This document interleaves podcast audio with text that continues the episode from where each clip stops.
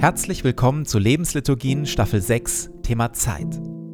Das mit der Zeit ist eine seltsame Sache. Sie umgibt uns überall und bleibt doch ungreifbar. Manchmal vergeht sie quälend langsam, dann wieder viel zu schnell. Wir hätten gerne mehr von ihr und vergeuden sie doch allzu oft. In dieser Staffel wollen wir versuchen, genau das tiefer zu verstehen und zu lernen, auf gute Weise in der Zeit zu leben. Und jetzt viel Freude damit.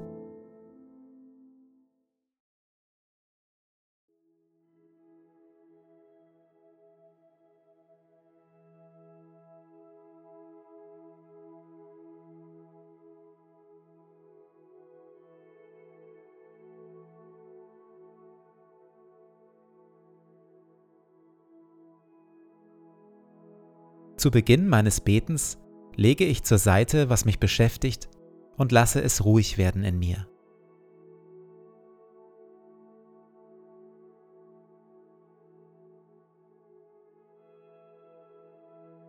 Ich nehme mir Zeit und atme langsam und bewusst.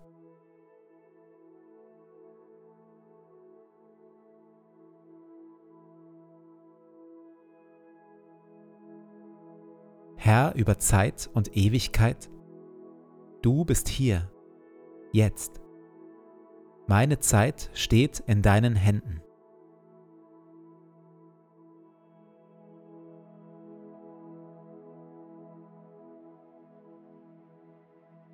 Wir hören Worte frei nach dem biblischen Buch Prediger Kapitel 3.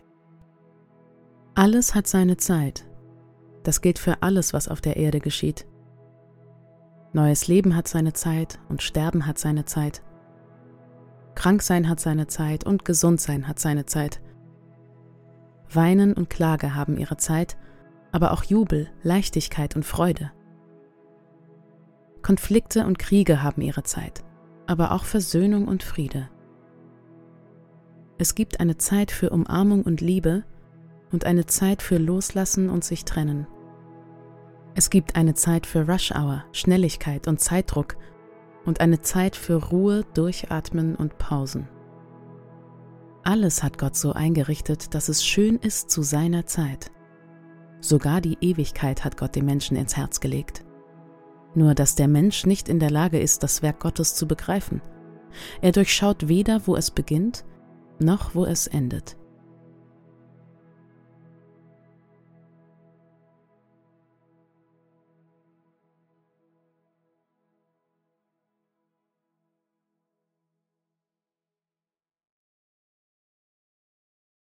Um uns herum ist es verdammt laut. Familie, das Radio, der Verkehr, digitale Medien, Podcasts, Fernsehen, Netflix, die Nachrichten, Werbung, Druck bei der Arbeit, Streit mit den Nachbarn, Schmerzen im Kopf, wichtige Aufgaben und vieles mehr. All das macht uns taub. Taub für die leise Stimme Gottes und taub für die leisen Stimmen in uns drin, die uns mitteilen, wie es uns und den Menschen um uns herum eigentlich geht. Diese Taubheit ist kein neues Phänomen. Selbst zu Zeiten, als es noch wesentlich leiser war, mussten Menschen sich gegen den Lärm wehren. Auch Jesus. Jesus wurde immer bekannter. Die Menschen strömten in Scharen herbei, um ihn zu hören und von ihren Krankheiten geheilt zu werden. Er aber zog sich in die Einsamkeit zurück, um zu beten. Das griechische Wort, das hier mit Einsamkeit übersetzt wird, hat eine Vielzahl von Bedeutungen. Es ist das gleiche Wort, das an der folgenden Stelle mit Wüste übersetzt wird. Als Jesus nach seiner Taufe aus dem Wasser stieg, öffnete sich der Himmel über ihm, und er sah den Geist Gottes wie eine Taube auf sich herabkommen.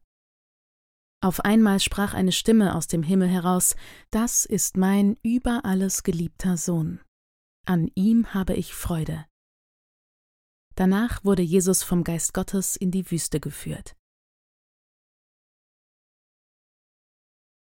Eremos lautet das griechische Wort, um das es hier geht. Es kann Wüste bedeuten oder verlassener Ort. Es kann eine Wildnis beschreiben, eine Einöde oder einen verlassenen, einsamen, ruhigen Ort.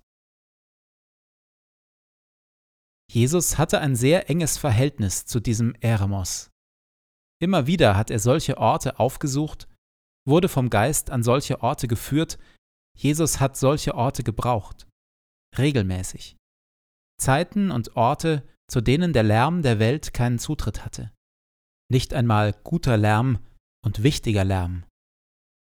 Am Abend, als die Sonne untergegangen war, brachte man alle Kranken und Besessenen zu Jesus. Und er heilte viele Menschen, die an verschiedensten Krankheiten litten, und trieb viele Dämonen aus. Früh am Morgen, als es noch völlig dunkel war, stand Jesus auf, verließ das Haus und ging an einen einsamen Ort, um dort zu beten. Die Frage ist doch immer, wer oder was darf bestimmen, was wir denken und was wir tun? Und da gilt, solange wir uns im Lärm dieser Welt aufhalten, wird dieser Lärm bestimmen, was wir denken und was wir tun. Die Familie, das Radio, der Verkehr, digitale Medien, Podcasts, Fernsehen, Netflix, die Nachrichten, Werbung, Druck bei der Arbeit, Streit mit den Nachbarn, Schmerzen im Kopf, wichtige Aufgaben und vieles mehr. All das wird bestimmen, was wir denken und was wir tun. Es sei denn, wir machen es wie Jesus und entziehen uns regelmäßig dem Lärm, indem wir einsame Orte und stille Zeiten aufsuchen. Und zwar gemäß der Faustregel, je hektischer und voller unser Leben ist, desto mehr solcher Zeiten brauchen wir.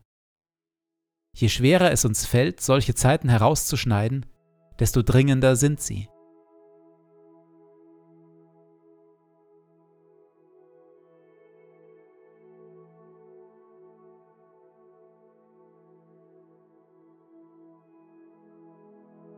In der Stille spüre ich in mich hinein und achte auf meine Sehnsucht nach Stille und Einsamkeit.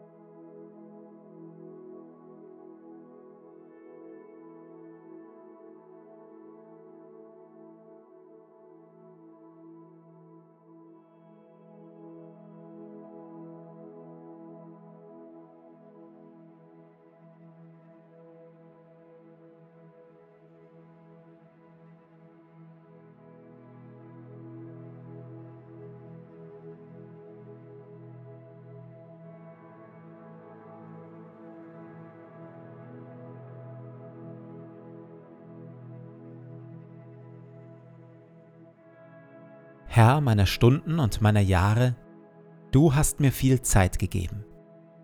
Sie liegt hinter mir und sie liegt vor mir.